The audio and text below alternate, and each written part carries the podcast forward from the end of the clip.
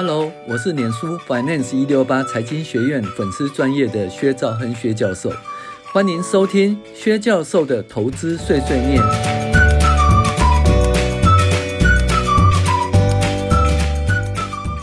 各位网友，大家好，我是薛兆亨薛教授。那现在我们来分享二零二二年第三十六周美股回顾与重要经济指标分析。好，那本周基本上先向女王致敬。那敬爱的伊丽莎白女王于本周四辞世，在位七十年，比康熙、乾隆都还久啊！女王亲政爱民，坚坚守诺言哈，坚守诺言。那加上上周过世的京都陶瓷创办人的稻盛和夫也离世了，那象征了什么呢？象征了二次世界大战的世代的结束。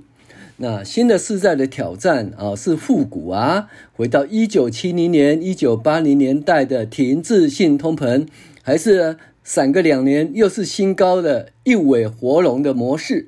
那令人目不暇给，拭目以待哦。那联准会鹰派气功主导市场，九月预计缩表增速一倍，预计升高三码，到了明年会百分之四以上，而且不降息吗？听说缩表加升息，实质是升了八码啦。果真如此，真的是灾难啦。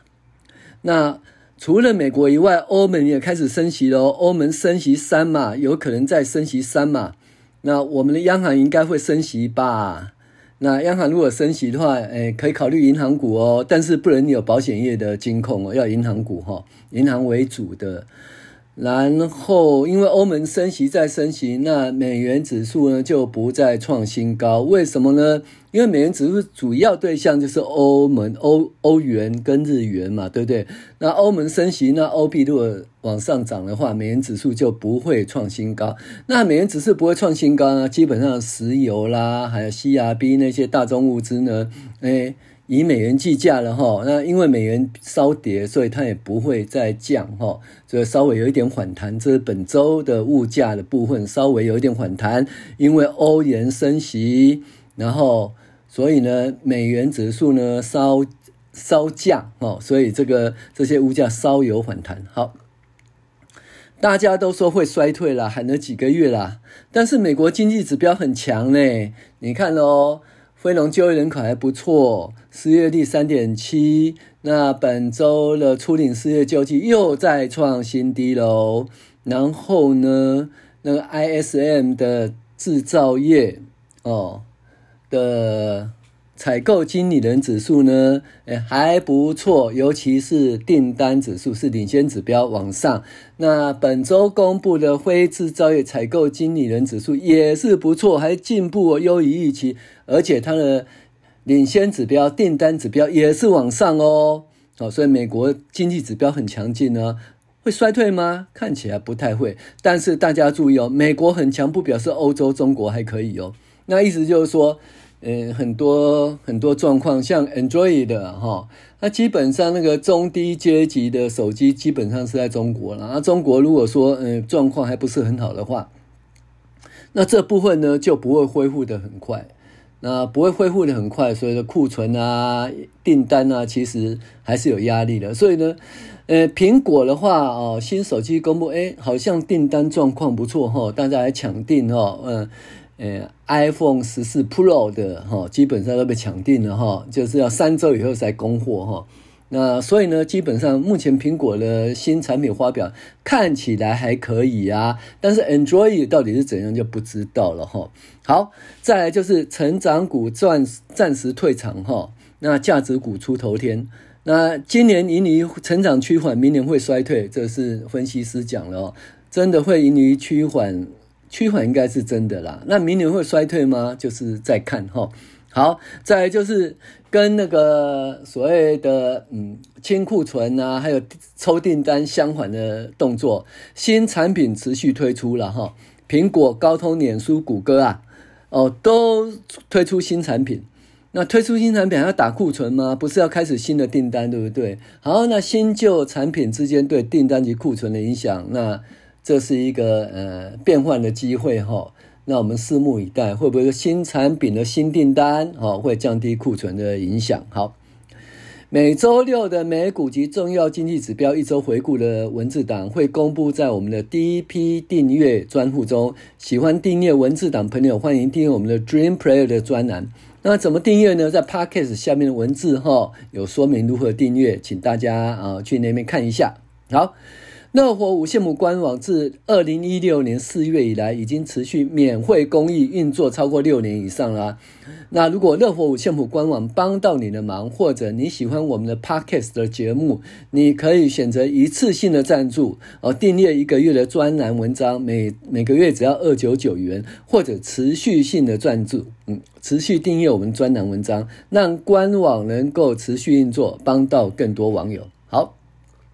那也就是说，订阅做善事了哈。那请大家多多帮忙。哈，再是数据追踪哦。股价指数呢，S M P 五百指数九月九号收盘回升，由上周的三九二四点二六点回升到四千大四千大关哈啊，达到四零六七点三九点，比上周涨幅为三点六四 percent。那本周的一根长红吃掉上周的长黑 K 线哈。那季线在连续三日。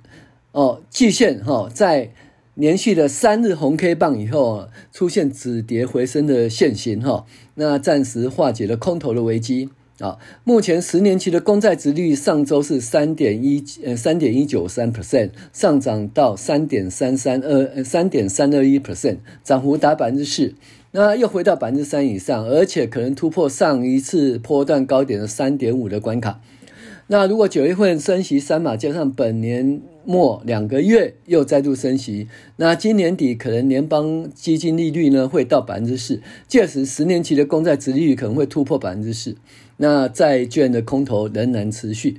但是如果连续三个月通膨都显著下跌啦，选举完哈十一月哈选举完以后，FED 还会那么鹰派气功吗？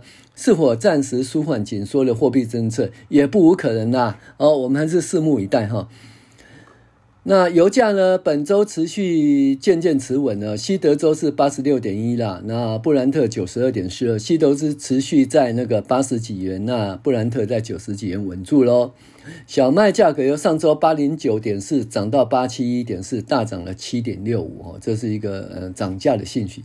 玉米从六六四点二五涨到六八五，涨了三点一二哈。黄金由呃一七一三点五小跌到一七一八点一，守住了一千七百点的大关。美元指数由一零九点六一小跌到一零八点九七，跌幅零点五八。这我们讲说，因为欧洲升息，欧元升息三嘛哈。本周 CRB 指数由上周的八二八四点四七跌到二八四点一二，算是持稳吧。好，那重要财经信息啊，第一个就是向女王致敬啊。白金汉宫周四宣布，英国女王啊伊丽莎白二世过世，享寿哦，其寿九十六岁。为纪念她的逝世，英国将举行为期十天的全国哀悼期，并于女王逝世后第十天举行葬礼。那这段时间呢，伦敦交易所会休市哦。好，那再来是经济指标不错，九月升息三码几乎确定了。那美国 ISM 八月份哈非制造业指数呢？九十五十六点九，优于市场预期哦。那而且升到四个月来的新高。那上周公布的八月份非农就业人口也不错。还有呢，那这两份优于预期的数据呢，预计将会推动年准会九月再次升息，而且是九月升息三码哈，未来走着瞧。联准会主席鲍尔这次重申哈鹰派升息立场以后，年准会理事沃沃勒。周四表示呢，他可能支持九月份再度升息三码。那建议联准会在紧缩周期阶段放弃前瞻导引哈，未来政策哦路径完全取决于经济数据。所以呢，完全取决于经济数据就是走着看啦。那意思就是说，哎，如果景气还有一点弱啊，然后呢，通膨呢有一点那个加速控制的话，那其实升息的路径其实有可能会改变的意思。好。再来是断气威胁，油价上限。那中国跟印度会买单吗？那俄罗斯呢？北溪一号持续断气哈。那欧盟执委会九西九日于布鲁塞尔哈召开人员会议啊。那起草限制非天然气能源哈生产商的收入，同时帮助帮助电力公司维持营运。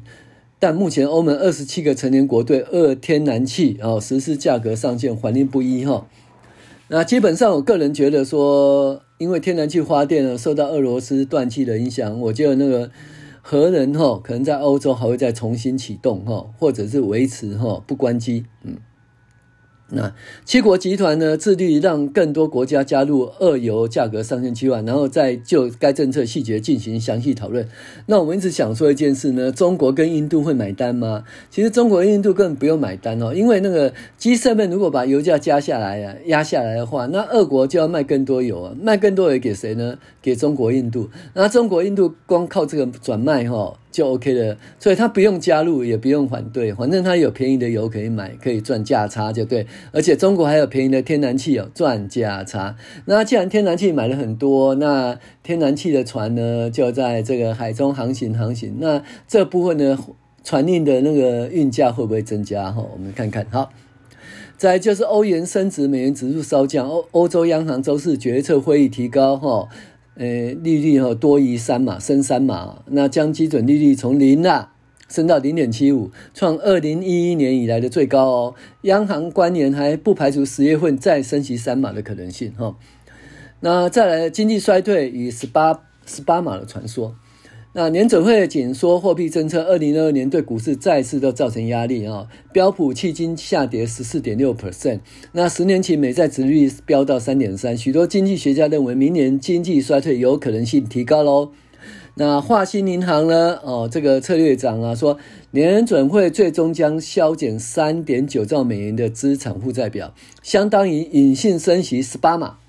那大家都知道，十八码就是四升息四点五趴，加上联总会基准利率可能联邦基金利率可能升到百分之四，那不是就是百分之八点五吗？哦，八点五是很恐怖的，很恐怖哈。他说，诶，年底标普可能会跌到两千九百点到三千两百点的区间。嗯，呃，是这样子吗？联总会嘴巴是鹰派，口嫌体正直，会不会这样？就到时候看一下。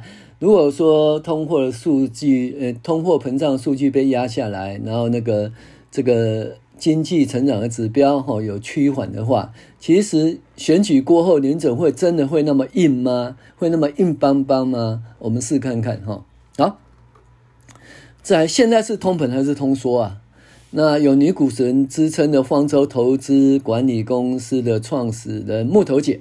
哦，他说鲍尔正在仿效前联准会主席福尔克哦，挥着挥舞的大锤来打击通膨，但是他犯下一个错误，因为商品市场已从通膨转转为通缩，所以通缩的话就不用大锤打哈，打得太过分陷到地底下哈。那有机会软着陆，如果通膨持续回落，那 OANDA 什么？殴打高级分析师指出。哦，随着全球债市抛售暂停，股市市场正在反弹，美国经济势头仍在。只要通膨持续回落，这种情况有可以改善哦。那我们大家等着九月十三号消费者物价指数的报告，哈，看如何处理喽。